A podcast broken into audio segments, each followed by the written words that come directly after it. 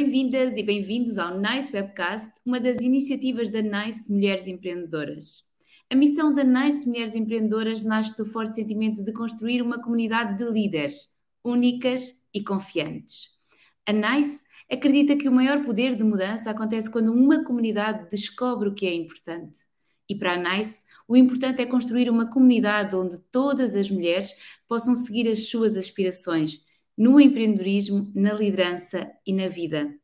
O meu nome é Vera Margarida Cunha e tenho o privilégio de conduzir este Nice Webcast que nos dá a conhecer mulheres, mulheres que generosamente partilham conosco as suas vidas, experiências, desafios e aprendizagens. Mas antes de passarmos a conhecer a nossa convidada de hoje, ficamos com o Minuto Nice. Informação.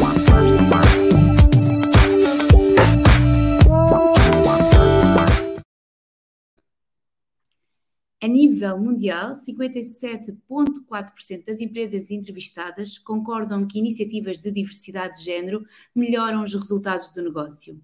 Segundo o relatório The Business Case for Change da Women in Business and Management, mais de 57% das empresas com entrevistadas a nível mundial concordam que iniciativas de diversidade de género melhoram os resultados do negócio, nomeadamente maior lucro e produtividade, maior capacidade de atrair e reter talentos, melhor reputação da empresa, maior criatividade inovação e abertura e ainda melhor capacidade de avaliar o interesse e procura dos consumidores.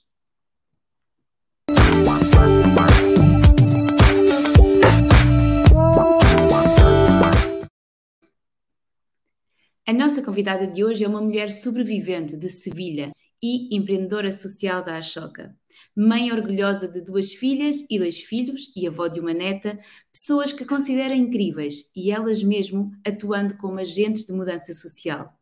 É criadora da Fundação Anabela para a ajuda a mulheres maltratadas e mães separadas e da Escola Anabela para o empoderamento da mulher com soluções eficazes envolvendo mulheres sobreviventes, meios de comunicação, associações, administrações públicas e empresas para que atuem como agentes de mudança social referente à violência de género. Através de exemplos de superação, a Fundação Anabela atingiu 75% das mulheres invisíveis que não denunciaram, apoiando 40 mil mulheres em Espanha para que rompam o silêncio e recuperem as suas vidas, não como vítimas dependentes de um subsídio, mas como mulheres empoderadas e felizes. A rede Anabela de Mulheres Sobreviventes, com 27 mil mulheres de 82 países, oferece uma solução global para a violência contra as mulheres, canalizando a empatia e a experiência das sobreviventes para ajudar outras mulheres, complementando e às vezes substituindo os recursos públicos. Desde que a Anabela foi eleita empreendedora social da Ashoka em 2010, converteu-se numa referência mundial em processos de cocriação que geraram mudanças sistémicas para a construção de uma sociedade em igualdade, recebendo reconhecimentos como a do Ministério Espanhol da Igualdade de Saúde e Política Social em 2011, o melhor, o melhor projeto europeu de cocriação com impacto social e económico dentro da empresa, na Suíça em 2014, o melhor projeto mundial para o empoderamento da mulher reconhecimento ganho em Paris em 2015, o prémio Arborus por promover a igualdade na empresa em Nova York, um prémio dado pela ONU em setembro de 2019, ainda o Amazing Women Award Foundation Orange em Paris e ainda o Prémio Marídia do Instituto Andaluz da Mulher em 2021. E isto só para identificarmos alguns. Hoje temos o privilégio de receber Anabela Esteves, muito boa tarde, Anabela, e muito obrigada por estar connosco aqui no Nice Webcast. Gracias, obrigada. Muchas gracias por la invitación. Anabela, em que momento sentiu na sua vida ou no seu percurso profissional que ser mulher fez ou faz a diferença? En mi vida privada, mm, desde pequeña, cuando en mi clase Eh, los niños hacían marquetería y nosotras teníamos que coser. Yo pedía el barco pirata, el regalo de Navidad, y, me, regalaban muñecas en vez del barco que yo quería. Y sobre todo, bueno, ya en mi vida de adulta, cuando he sido madre, como he tenido que mm, mi, mi, vida profesional adaptarla a ser también madre, Y antes de eso, pues cómo tuve que renunciar a mi carrera universitaria por amor. Lo que me da cuenta que en esta sociedad patriarcal en la que vivimos, las mujeres tenemos más responsabilidades y deberes que los hombres y en consecuencia menos tiempo libre para desarrollarnos como personas. Yo me he sentido eh, que me he tenido que olvidar por los demás. He sido hija, madre, hermana, abuela, esposa, compañera, amiga, emprendedora, ayudando a otras mujeres, pero no me queda tiempo para ser a veces yo misma. E essa é, é uma questão que trabalha muito também na sua fundação.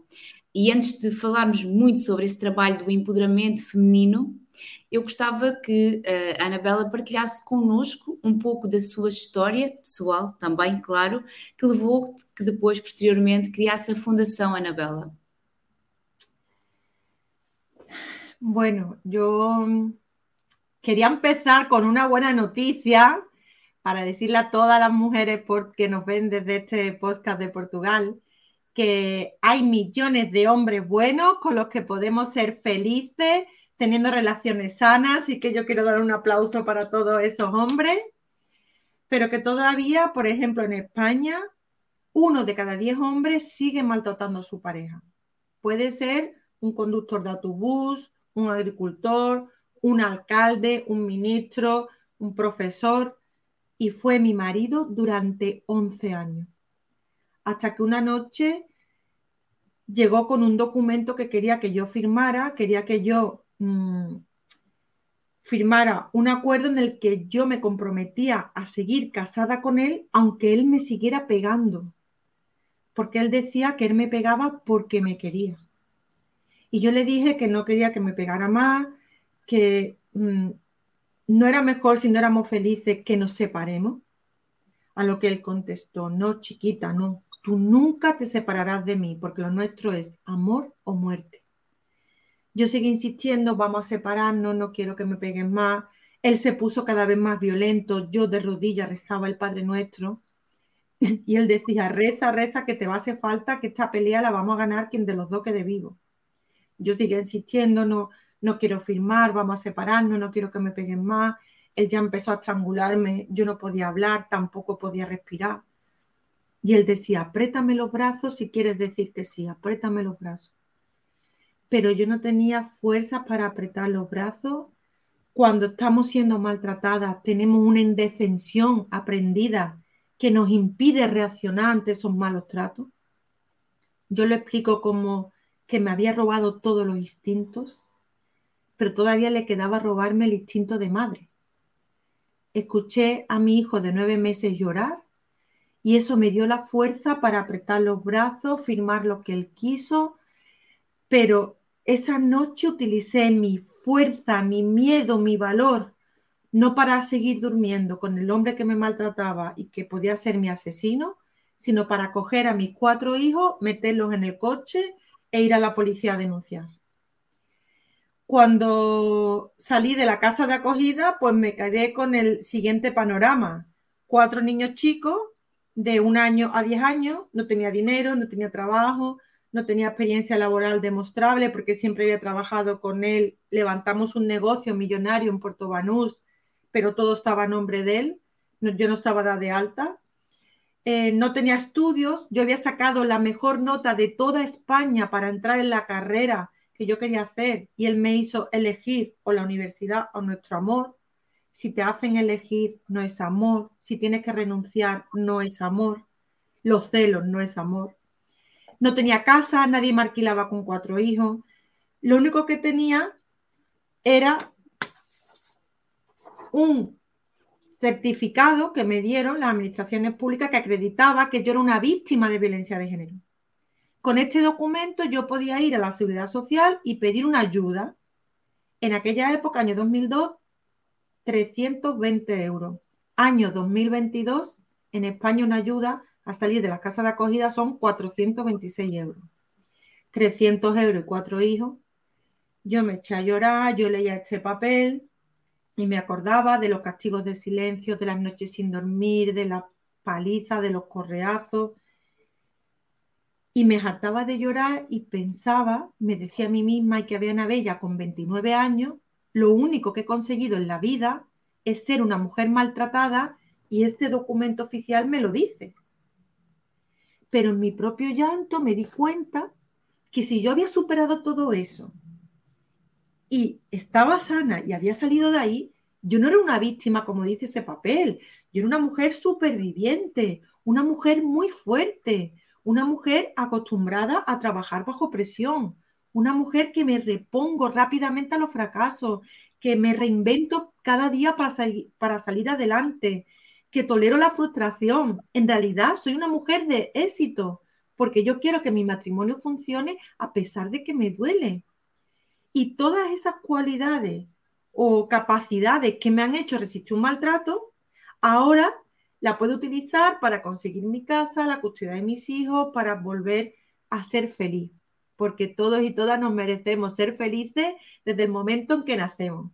Así que yo rompí este certificado yo ya no era una víctima, sino una mujer superviviente y empecé una vida nueva porque me atreví a pedir ayuda, a romper el silencio. Pero fijarse, en Europa 62 millones de mujeres somos maltratadas por nuestras parejas y solamente el 14% nos atrevemos a denunciar. La mayoría son invisibles y para ayudarnos a romper el silencio, para animarnos, yo lo único que veía en el año 2002 eran anuncios o campañas con mujeres con el ojo morado, ensangrentadas, enseñando las consecuencias físicas del maltrato o noticias de mujeres asesinadas. Yo nunca me identifiqué con una de esas mujeres asesinadas. Yo recuerdo ver esas noticias de mujeres asesinadas y pensar, bueno, ¿y esta mujer ¿Por qué no se ido de su casa antes de que la mate? Sin darme cuenta que yo era una de ellas, que a lo mejor ese día me había pegado con la correa. Y yo no me daba cuenta que era una víctima de violencia de género. Sé que esto parece surrealista, pero es que me ha pasado a mí. Yo he sacado las mejores notas, tenía un negocio millonario, gente trabajando a mi cargo, soy inteligente. Yo no me daba cuenta que estaba siendo maltratada. Así que pensando en tantas mujeres que estarían viviendo ese terror silencioso, invisible, que yo viví durante 11 años y que nadie me ayudó y que nadie se dio cuenta de lo que me estaba pasando, ni siquiera yo misma, decidí hacer algo y salir en la tele. Salí en la tele a cara descubierta, mostrando mi cara, mi nombre, mis apellidos, sonriendo y diciéndole a otras mujeres que hay otra alternativa de ser asesinada, como sale en las noticias, que es la de ser feliz. Y que si yo pude salir adelante con cuatro hijos, tú también puedes. Bueno, resultado de mi primer programa, me llamaron más de mil mujeres. La primera que ayudamos se quedó en mi casa, después ya desde su casa ayudó a otra, esta otra, esta otra. Y es así como creamos en el año 2006 la Fundación Ana Bella, que somos una red de mujeres supervivientes que hemos sido capaces de transformar ese sufrimiento que vivimos y que nos estaba estigmatizando como víctimas. Lo hemos transformado en experiencia, en empatía, para ayudar ya a más de 42.000 mujeres en España para que rompan el silencio. Las acompañamos durante todo el proceso de acceso a los recursos públicos, que es muy duro. Y cuando salen de las casas de acogida, pues las ayudamos en nuestra escuela de empoderamiento para que liberen todo su potencial de superviviente y lo enfoquen en conquistar sus sueños, en tener un trabajo acorde a sus expectativas personales y no por haber sido maltratada conformarse con trabajo invisible, poco remunerado, sin prestigio social que nos está llevando a la exclusión y sobre todo para que actúen como agentes de cambio ayudando a otras. Así que nuestra red ya cuenta con 27.150 mujeres actuando en 82 países como agentes de cambio, como te he escuchado a ti, ver agentes de mudanza, para demostrar a la sociedad que las mujeres que hemos sido maltratadas no somos el problema, somos parte de la solución. É, é, é, é impressionante ouvi-la e pensar o quão é necessário ter coragem para mudar esta perspectiva de vítima a sobrevivente, a supervivente. Y quiero decirte, Vera, que mientras más alto esté la mujer en el nivel económico, social, de educación, de responsabilidad en las empresas, más invisibles son las mujeres maltratadas.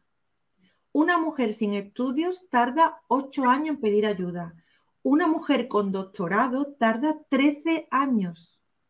¿Por qué? Porque la sociedad, en vez de recriminar la conducta de los maltratadores, cuestionamos la profesionalidad de las víctimas. Tú que eres periodista, ¿cómo no te has dado cuenta que estaba siendo maltratada? Tú que eres psicóloga, ¿cómo te has dejado maltratar? Tú que eres CEO de esta empresa, tú que eres emprendedora, tú que eres policía. Por eso es la sociedad la que tiene que cambiar para ayudar a detectar y que ese que has dicho, el encorajamiento, el, coraje de las mujeres, que les salga adelante para que puedan contar lo que están pasando y que se las crea y que empiecen una vida feliz, porque una vida de maltrato no es una vida. Anabela, associada a esta violência de género está também, como já disse, uma sociedade patriarcal. Como é que nós podemos educar a sociedade, enquanto um todo, para que hum, este sentimento uh, deixe de existir, desejavelmente, mas pelo menos que vá diminuindo? Hum, Mira, en España, yo conozco más el caso de España que el de Portugal. El de España tenemos las mejores leyes del mundo. Tenemos más de 200 medidas para proteger y, para eh, ayudar a la reparación de las víctimas. Y todavía hay noticias de hombres que siguen asesinando a sus parejas ya las leyes están ahí, no se pueden ya cambiar a mejor. Bueno, siempre se estaban mejorando, pero que ya están casi perfectas. ¿Qué es lo que pasa? ¿Qué es lo que habría que cambiar? Que la gente de alrededor de las víctimas y los maltratadores actúen como agentes de cambio, formándole. Yo no me daba cuenta que estaba siendo maltratada. 40% de las mujeres maltratadas no se reconocen como víctimas y si eres joven, si eres adolescente, 66% no reconocen que su relación es abusiva. Pero ¿quién se puede dar cuenta? Sus compañeros y compañeras de trabajo que pasan con ella ocho horas al día. Por eso desde Fundación Anabella estamos formando a la plantilla de las empresas, a los trabajadores y trabajadoras, para que aprendan qué es la violencia de género, las formas en que se ejercen, esas señales de alarma que te pueden dar la pauta que tu compañera pudiera estar siendo maltratada y sobre todo cómo ayudarla a pedir ayuda, a romper el silencio. También trabajando con las empresas hemos creado protocolos de actuación en casos de violencia de género para que el lugar de trabajo sea un espacio seguro donde las víctimas sean detectadas y ayudadas para que empiecen una vida nueva. Esta formación no es obligada por ley, estos protocolos no son obligados por ley, pero consiguiendo que las empresas actúen como agentes de cambio, estamos provocando un cambio sistémico en el que se da esta formación de forma sistémica para acelerar los cambios sociales y que toda la sociedad aprenda qué es la violencia y cómo actuar como agente de cambio, agente de mudanza. Con IKEA hemos hecho un protocolo con 27 medidas más allá de la que obliga la ley con la manufactura de Louis Vuitton en Cataluña. En un mes, 12 jefes y jefas de sección nos llamaron con 12 mujeres que habían detectado que estaban siendo maltratadas. El grupo Día de supermercado. En un año nos llamaron con 23 mujeres que gracias a esta formación sus compañeros y compañeras han podido detectar que estaban siendo maltratadas y la han ayudado para denunciar. Todos y todas podemos actuar como agentes de cambio frente à violência de género. E, como diz, é preciso envolver a sociedade de uma forma sistémica. A violência de género não é um problema de mulheres, é um problema da sociedade e, portanto, temos que trabalhar com a sociedade como um todo, desde as empresas, homens, mulheres, instituições, e esse é muito também o trabalho da Fundação Anabela, é olhar para esta realidade de um ponto de vista sistémico. Y Fíjate, Vera, que solamente el 1% de las denuncias en España se ponen por el entorno de la víctima maltratadores. Eso es lo que hay que cambiar.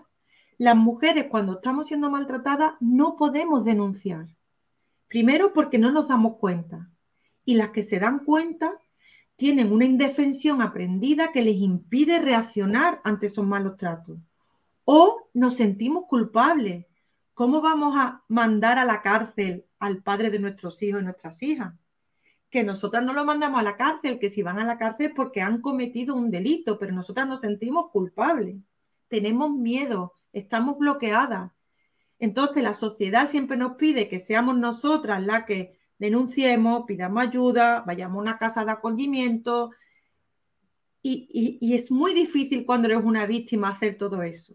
Por eso el cambio sistémico vendrá a ver gracias al cambio de la ley, que ya la tenemos, pues al cambio de que la gente de alrededor, la sociedad actúe como agentes de cambio, agentes de mudanza en la violencia de género y denuncie cuando sospechen que un hombre está maltratando a una mujer. É por isso que também, certamente, se trabalha muito no empoderamento da mulher, porque se a mulher se sentir mais empoderada, um, terá mais capacidade de pedir ajuda, de atuar e muitas vezes também de se deixar ajudar, um, reconhecendo que precisa dessa ajuda. Fale-nos um pouco também sobre a sua escola para mulheres empoderadas. Bueno, eh, las mujeres que salen de las casas de acogida, de la casa de acogimiento, y que no tienen carrera profesional y no tienen empleo, pues como he dicho antes, se quedan en riesgo de exclusión. Salen del maltrato, pero son abocadas a la exclusión social. Porque, por ejemplo, en España te dan solamente una ayuda de 426 euros, insuficiente para salir adelante. O si empiezas a trabajar, solamente te ayudan para empezar a trabajar en trabajo invisible, poco remunerado, sin prestigio social, por ejemplo, limpiadora. Ojo, que ser limpiadora es un trabajo digno, que a muchas mujeres les gusta, pero no por haber sido maltratada, tu único canal de inserción laboral tiene que pasar por ese tipo de trabajo. Entonces, la Fundación Anabella lo que hacemos es que formamos a las mujeres para que liberen todo el potencial que han utilizado para resistir un maltrato, que ahora lo enfoquen en su inserción laboral y en construir su vida a su manera, en conquistar sus sueños. Le enseñamos a que aprendan a soñar, pero a soñar a lo grande. Porque muchas mujeres dicen, ¿qué quieres trabajar? Dice, en lo que sea. Si no sabes lo que quieres trabajar, ¿cómo lo vas a conseguir? Nos cuesta soñar a lo grande a las mujeres. Nos cuesta romper esas creencias limitantes de la sociedad patriarcal y también cuando has sido maltratada, que te han dicho, tú no sirves, tú no vales, si tú me dejas, te vas a ver fregando escaleras. Eso lo tenemos en el interior y nosotros logramos eh, que ellas lo liberen y que conquisten su sueño. Y lo hacemos a través de ofrecerles oportunidades laborales, pero de cara al público. En vez de trabajo invisible, trabajos como embajadoras de las marcas. Eh, hicimos un proyecto eh, porque en nuestra escuela lo que buscamos y por lo que nos han dado muchos premios es que buscamos ese cambio sistémico y buscamos a necesidades de negocios darle una solución social que provoque este cambio sistémico. Entonces, pues todas las empresas necesitan vender sus productos y sus servicios y las mujeres supervivientes necesitábamos empleos de cara al público para que la sociedad nos vea como un valor y no como una víctima que necesita una discriminación positiva para empezar a trabajar. Entonces creamos un servicio de embajadoras de marca, empezamos a vender yogures de Danone, hemos vendido de Vodafone, productos de Chanel, de Pepsi, de muchísimas marcas, con mujeres supervivientes de cara al público. Más de 8.000 mujeres ya han pasado por este proyecto es un trabajo trampolín de dos días a la semana, pero que te da las herramientas eh, de empoderamiento en el que te ves útil para la sociedad. Los clientes y las clientas te dicen gracias cada día, consigues los objetivos de negocio y te sientes preparada para lanzarte al mundo laboral a un trabajo de más largo recorrido en el que eres valorada por una empresa y no una víctima que necesita una discriminación positiva para empezar a trabajar. Los resultados de negocio han sido estupendos, hemos aumentado las ventas. Antes que nosotras había un asentismo del 40%, lo hemos bajado al 2%. Había una rotación de personal del 62% en este tipo de trabajo y lo hemos bajado al 2%, demostrando el compromiso de las mujeres supervivientes en su puesto de trabajo. Y sobre todo que antes solamente cogían a chicas entre 18 y 24 años para ser promotora, eh, con medidas 90, 60, 90, como las modelos. y nosotros pusimos a mujeres de todas las edades, hasta 65 años, de todas las razas, negra, mmm, gitana, eh, de distintos tamaños, nada más que hay uniforme hasta la talla 40, nosotros hasta la talla 56 había mujeres vendiendo que se tenían que hacer ellas su propio uniforme y hemos cambiado el paradigma del sector de las promociones porque ahora tú vas a cualquier supermercado, chicas haciendo, mujeres haciendo promociones, ya son de todas las edades, de todos los tamaños, valorando su potencial como vendedora e não somente o seu aspecto físico. Portanto, é este trabalho uh, sistémico de mudança social que depois abarca um todo. Nem, nem, sequer falamos só já da violência de género, falamos do papel da mulher uh, na sociedade como um todo e naquilo que supostamente a mulher deve ser e tentando valorizar aquilo que ela é para lá daquilo que ela deve ser. Anabela, além de ser uma supervivente, é também uma super empreendedora, porque uh, desenvolveu um projeto gigante com espalhado pelo mundo inteiro e isso é muito importante também. Eu gostava agora que partilhasse connosco um pouco esse seu percurso empreendedor. Como é que foi? Foi mais fácil, menos fácil por ser mulher? Foi mais fácil por ser uma mulher supervivente? Como é que foi o seu percurso enquanto empreendedora e empreendedora social? Antes de contestarte a esta pregunta, te quería decir que con nuestra escuela de empoderamiento también hemos conseguido la primera mujer que baja en un camión a una mina en Andalucía. La primera trabajadora autoventa de Bimbo, que va con la furgoneta vendiendo, que creían que era la jefa infiltrada con 40 hombres, estamos consiguiendo que la mujer se introduzca en trabajos masculinizados.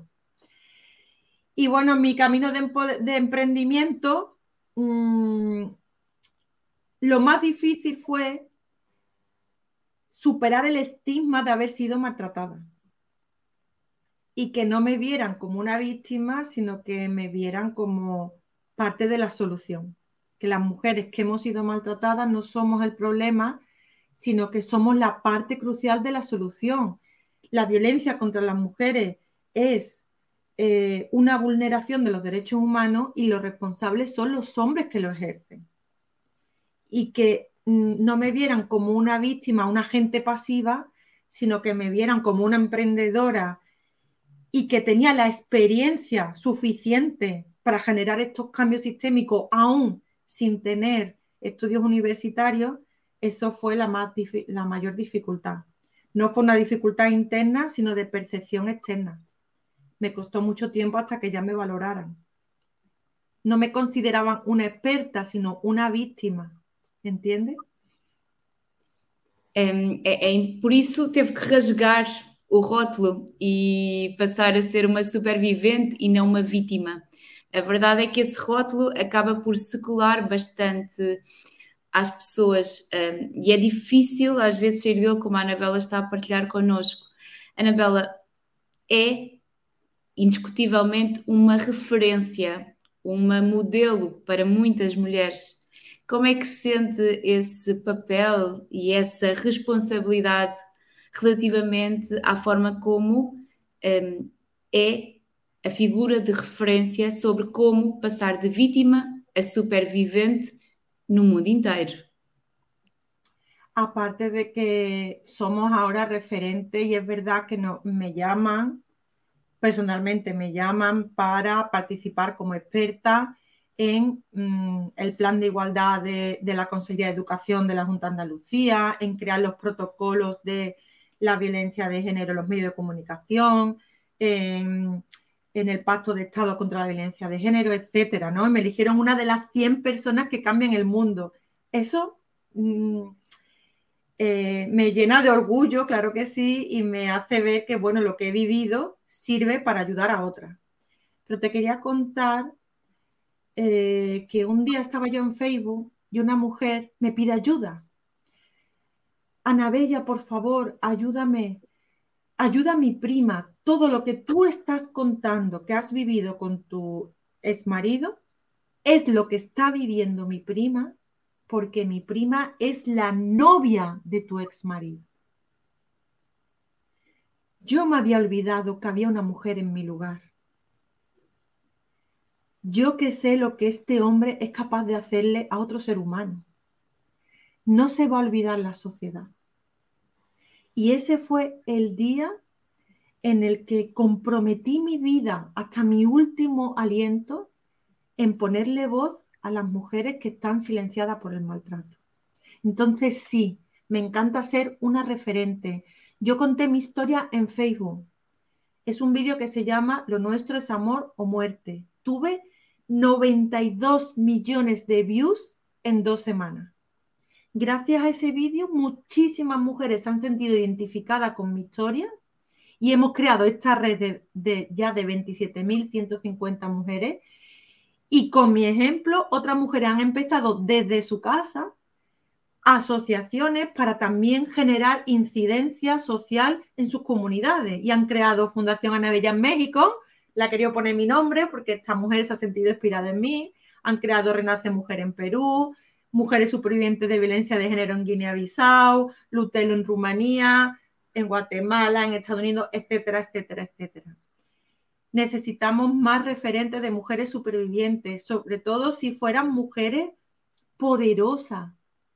Una mujer ministra, una mujer presidenta de un país que diga públicamente soy superviviente de violencia de género, haría que muchísimas otras mujeres rompieran el silencio. Precisamos mesmo dar voz um, a todas as mulheres e, particularmente, àquelas que tiveram coragem de fazer ouvir a sua voz para mudar a sua vida. Anabela trabalha com mulheres um, e a sua fundação está espalhada pelo mundo inteiro, como já nos referiu. Esta questão da violência de género é um problema mundial. Nota algumas diferenças de país para país, de região para região. Um, considera que este problema é semelhante e tem as mesmas origens no mundo inteiro? Fala-nos um bocadinho sobre eh, esta questão, tendo em conta a sua visão mundial sobre o mesmo. La violencia contra las mujeres es una vulneración de los derechos humanos que tiene dimensiones de pandemia global. Es que sucede en todo el mundo. 1.200 millones de mujeres somos maltratadas por nuestras parejas. Y nosotras, la Fundación Anabella, hemos descubierto la vacuna que funciona en cada país y que es una solución innovadora y global, que es canalizar la experiencia, la empatía de las supervivientes ayudando a otras. Por eso mismo lo que has dicho, Vera, de que en cada país es diferente, aunque es violencia contra las mujeres, pero hay distintos aspectos culturales, legislativos, que los hacen diferentes. Por eso nosotras trabajamos con las supervivientes de cada país, porque ellas saben cómo generar esos cambios, porque han vivido ahí. La Fundación Anabella no va a poder ir y decir, esta es la solución mundial, pero cada mujer en cada región sí. Y es verdad que en España tenemos de las mejores leyes y el problema en España, como he dicho antes, es que en España y en Europa que hay leyes, es que las mujeres no acceden a los recursos porque son invisibles, no rompen el silencio. Pero hay otros países, ahora vemos, por ejemplo, Afganistán, es que las mujeres no pueden ni siquiera ir al instituto, pero Guinea-Bissau, en Guinea-Bissau, 60% de las mujeres son analfabetas. En la zona de Gabú, 98% tienen hecha la oblación, la mutilación genital femenina, aunque desde el año 2011 está prohibido por ley. Desde el año 2013 hay una ley contra la violencia de género, pero no se aplica porque no hay recursos. Y con la red de mujeres supervivientes de Guinea-Bissau estamos construyendo la primera casa de acogida y empoderamiento para mujeres maltratadas en, Guinea-Bissau y que tengan ese recurso para empezar una vida nueva. Va a tener también actividad emprendedora para que gracias a estar en esa casa de acogida pues puedas tener la posibilidad de tener microcrédito, de crear tu pequeña empresa y salir adelante y no tener que casarte como la única opción para salir de la casa de acogida. Así que desde aquí hago un llamamiento a todas las personas que me estén escuchando, que entren en Fundación Anabella, que nos hagan un donativo el que pueda, que gracias a esos donativos estamos mandando un mensaje de apoyo a las mujeres que están siendo maltratadas para decirles que no están solas, que tienen capacidad para seguir adelante que donde no hay recursos, las mujeres supervivientes los construimos para ayudarla a salir adelante, que no están solas. Y sí, hay mucha desigualdad en todo el mundo, pero casi siempre esa desigualdad afecta más a las mujeres, más pobreza en las mujeres. 194 países del mundo, solamente 22 tienen una jefa de Estado o una presidenta. Las mujeres no tenemos acceso a, a las posiciones de poder o donde se toman las decisiones en todos los países del mundo las mujeres hacemos más labores en el hogar que los hombres. Es verdad que en Suecia dos horas más y en Japón como 20 horas más, que es uno de los más machistas, pero en todos los países existe la desigualdad, en todos. Portanto, precisamos mesmo de trabalhar no mundo inteiro e trazer cada vez mais as mulheres também para lugares de decisão, como estava a dizer. Nós precisamos de mais mulheres com acesso a cargos de decisão, de liderança e de poder. Anabela, vê como diferente a liderança no feminino? Creio que é importante que nós tenhamos mais mulheres na liderança, porque elas também vão exercer a liderança de uma forma diferente? Sim, porque nos hacen falta mujeres referentes. en las que nos sintamos reflejadas y en las que, a las que podamos aspirar a ser como ellas. Y para eso necesitamos mujeres líderes. Y sobre todo que creo que mm, las mujeres en nuestro liderazgo aplicamos la perspectiva de género. Y con esa perspectiva de género llegamos a la igualdad. Y cuando hay un liderazgo, no todo masculino, hay hombres de verdad muy igualitario, pero todavía tienen ese sesgo de género. Entonces, no necesitamos, por ejemplo, presupuestos igualitarios, necesitamos presupuestos con perspectiva de género para conseguir llegar a esa igualdad. É um trabalho uh, gigante que ainda vai demorar algum tempo. Se pudesse decidir assim agora de repente duas ou três ações que considera que vão ser diferenciadoras e que permitem que esta igualdade de género associada à perspectiva de género tenha um resultado mais eficaz e maior, que decisões ou que ações seriam essas? Ai, é uma pergunta muito difícil. sobre todo el acceso a la educación. Niños y niñas, la misma, acceso a la educación. En España es verdad que es fácil el acceso a la educación, pero en otros países no. Las mujeres no tienen ese acceso a la educación, entonces es muy difícil llegar a la igualdad. Em,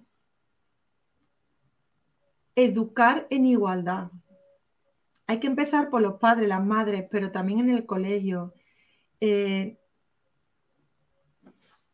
ayudar a las niñas, mira, y hubo un estudio, no me acuerdo qué universidad era, que decía que cuál es, cuál es el proyecto de vida. ¿no? Para los hombres, noventa y tantos por ciento de los hombres dijeron su carrera profesional. Noventa y tantos por ciento de las mujeres encontrar el amor verdadero. Eso es lo que hay que cambiar. El que las niñas desde pequeña le den valor a su desarrollo profesional también y no solamente a ser madre, esposa, encontrar el amor, etcétera. Que tu proyecto de vida sea también tu carrera profesional. Y para eso puedes enseñar a los niños y las niñas en igualdad, a las niñas a ser mujer empoderada desde pequeñita, a decir que no, a hacer todas actividades igualitarias y a los niños enseñarles labores de cuidado. Los que cuidan generan empatía. Mira, yo fui a un colegio muy bueno, saqué todos 10 matrículas de honor, lo mejor que se puede sacar. Eh, recuerdo que pues sé hacer integrales dobles a mano en inglés. sé rezar el Padre Nuestro en griego antiguo, Pater Gemón, Joven, Tois, Uranois, Agiace, Toto, Onomasu, todavía me acuerdo. Pero no me enseñaron a darme valor, a quererme. Me enseñaron a olvidarme por los demás. Entonces, ahora que a mí me eligieron emprendedora social de Ashoka por generar estos cambios sistémicos que eligen solamente a una persona de cada 40 millones y a mí me eligieron en España, ahora Ashoka está muy preocupada por conseguir esas escuelas agentes de cambio, mm, de mudanza, ¿no? Eh, unas escuelas donde se enseñe no solamente conceptos, sino también valores. Y fui a visitar como experta una de esas escuelas y me harté de llorar en la clase de 3 y 4 años, porque cuando llegan allí los niños y las niñas, lo primero que tienen que hacer es elegir un emoticón de cómo están ese día. Hay emoticones de enfadado, contenta, triste, agobiada, distintas emociones. Y tienen que decir, decir cómo se siente y después hablan entre ellos y ellas por qué se sienten así y cómo cambiarlo. Y yo lloraba y me decían, ¿por qué lloras? Digo, porque si hicieran esto, si a mí me hubieran enseñado esto, yo no hubiera sido maltratada. Yo no hubiera dejado nunca mi estudio. Porque ahí estamos enseñando a nuestros hijos y nuestras hijas a gestionar sus emociones, a ser líderes de su vida, a ser responsables de su felicidad. Los hombres que maltratan y que acaban asesinando a las mujeres después se suicidan. ¿Por qué? Porque han puesto su felicidad en otra persona. Han matado la fuente de su felicidad, entonces se suicidan porque ya no les queda nada. Mujeres que, que nos olvidamos de nuestra felicidad por atender la felicidad de nuestra pareja, nos acaban maltratando.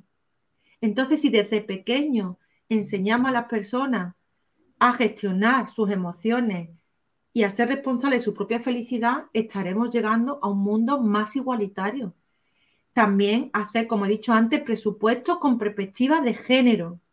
No presupuestos, diríamos, igualitarios, sino con perspectiva de género.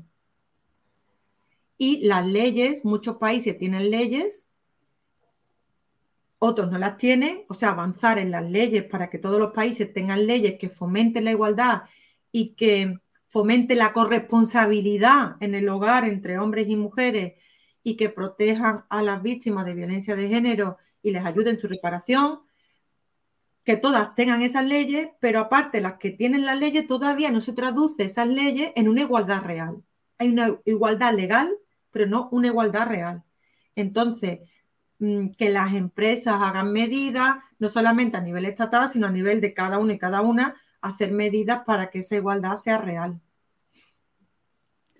A educação e a igualdade real. Anabela, muito obrigada. Vamos passar agora aqui à segunda parte da nossa entrevista, um conjunto de perguntas e respostas breves, rápidas, mas muito informativas. Bem.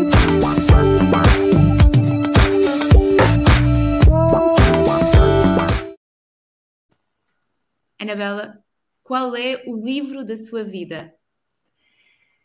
Un libro que leí al salir de la casa de acogida que se llama Actitud Mental Positiva, Camino hacia el Éxito, de Napoleón Hill, que también ha escrito otro libro que se llama Piense y hágase rico, que es más corto, pero ese libro me cambió y me dio a entender que aunque yo estaba sin dinero, sin trabajo, mi marido siguiéndome, con un orden de alejamiento, sin tener la custodia de mis hijos, que da igual las condiciones en las que yo esté, que tengo herramientas para emprender y para conseguir lo que me proponga en la vida. ¿Cuál es la frase de su vida? Siempre pienso en una frase de Santa Teresa de Jesús de Ávila, de aquí de España, que ella creó una orden cuando en aquella época solamente la creaban los hombres y con 17 conventos, bueno, fue una crack. Y ella decía, vamos a empezar este proyecto con las herramientas que tenemos a nuestra disposición. Y si Dios quiere que esto salga adelante, Dios proveerá. Siempre pienso en eso y bueno, lo traduzco para el que no tenga fe en Dios, el que no crea en Dios, pues si es un proyecto en el que tú le pones tu corazón, tu fe, tu esfuerzo, tu perseverancia, es un proyecto que va a salir adelante, aunque no tenga todos los recursos a la hora de empezar. ¿Quién es la mujer de su vida? Mi hija Yaiza, porque me hizo madre y me ha hecho abuela. Pero bueno, tengo también mi hija Aymara eh, y mi nieta, por supuesto, pero claro, la primera me hizo madre y, y me ha hecho abuela también. Qual é a sua característica mais empreendedora? Mi entusiasmo, mi visión innovadora, mmm, un trabajo constante, eh, que me adapto rápidamente a los cambios, mucha perseverancia y también fe. Y amor, ponerle amor en todo lo que hago. Amor. O sonho para um futuro próximo. Que ya no vea más noticias en la televisión de mujeres asesinadas por hombres. Uma forma de encorajar as mulheres. A mí cuando me preguntan qué le diría a una mujer que está siendo maltratada, eh, yo les digo siempre que la misma fuerza, el mismo miedo, el mismo valor que utilizan cada día para resistir ese maltrato es lo que necesitan para romper el silencio y empezar una vida nueva. Y que ser mujer es ser dueña de tu vida. Y que te mereces ser feliz. Y numa palabra, ser mujer es? Ser mujer es ser dueña de tu vida. Anabela, que momento tão incrível que partilhou connosco. É um privilégio mesmo podermos contar consigo neste nosso projeto, no Nice Webcast.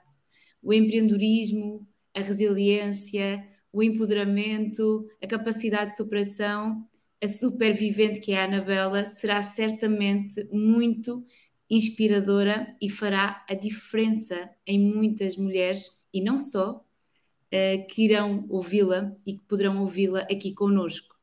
Nós queremos muito, muito, muito agradecer a sua disponibilidade, a sua generosidade e, em particular, o seu exemplo, essa capacidade única de ser uma supervivente e conseguir que tantas mulheres à sua volta se tornem igualmente superviventes.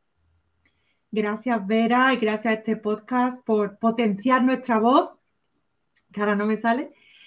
Y animo a todas las mujeres que me estén escuchando que entren a nuestra red de Facebook. Ay, que me he quedado sin voz. Entren en nuestra red de Facebook y que aunque hablamos en español por ahora, que ya estamos preparando para hacer la red en portugués y que entren porque así también cada mujer que se une sabemos que es otra mujer que puede volver a ser feliz. que incrível forma de terminarmos este nosso episódio de hoje. Cada mulher que se junta a esta rede tem e garante mais uma oportunidade de ser feliz. Hoje tivemos connosco a Anabela Esteves, uma supervivente. Uma supervivente que tem a capacidade de nos fazer acreditar que a mudança acontece quando nos unimos, quando a sororidade é o valor que cada um de nós partilha esta capacidade de ser uma supervivente, de quebrar rótulos, de mostrar que a mudança existe e que precisa ser construída englobando a perspectiva de género, é uma ideia importantíssima que temos muito orgulho em poder ter partilhado hoje. Este será certamente mais um episódio que vale a pena ouvir. Esperamos que tenham gostado, esperamos que saiam daqui inspirados e que percebam que a mulher vítima pode e deve transformar-se numa mulher super vivente, com espírito empreendedor, resiliente, capaz de mudar o mundo à sua volta. Hoje recebemos a Anabela Esteves, que muda o mundo, literalmente, tornando as mulheres vítimas em mulheres superviventes. Muito obrigada por terem assistido. Voltamos a encontrar-nos no próximo episódio do Nice Webcast.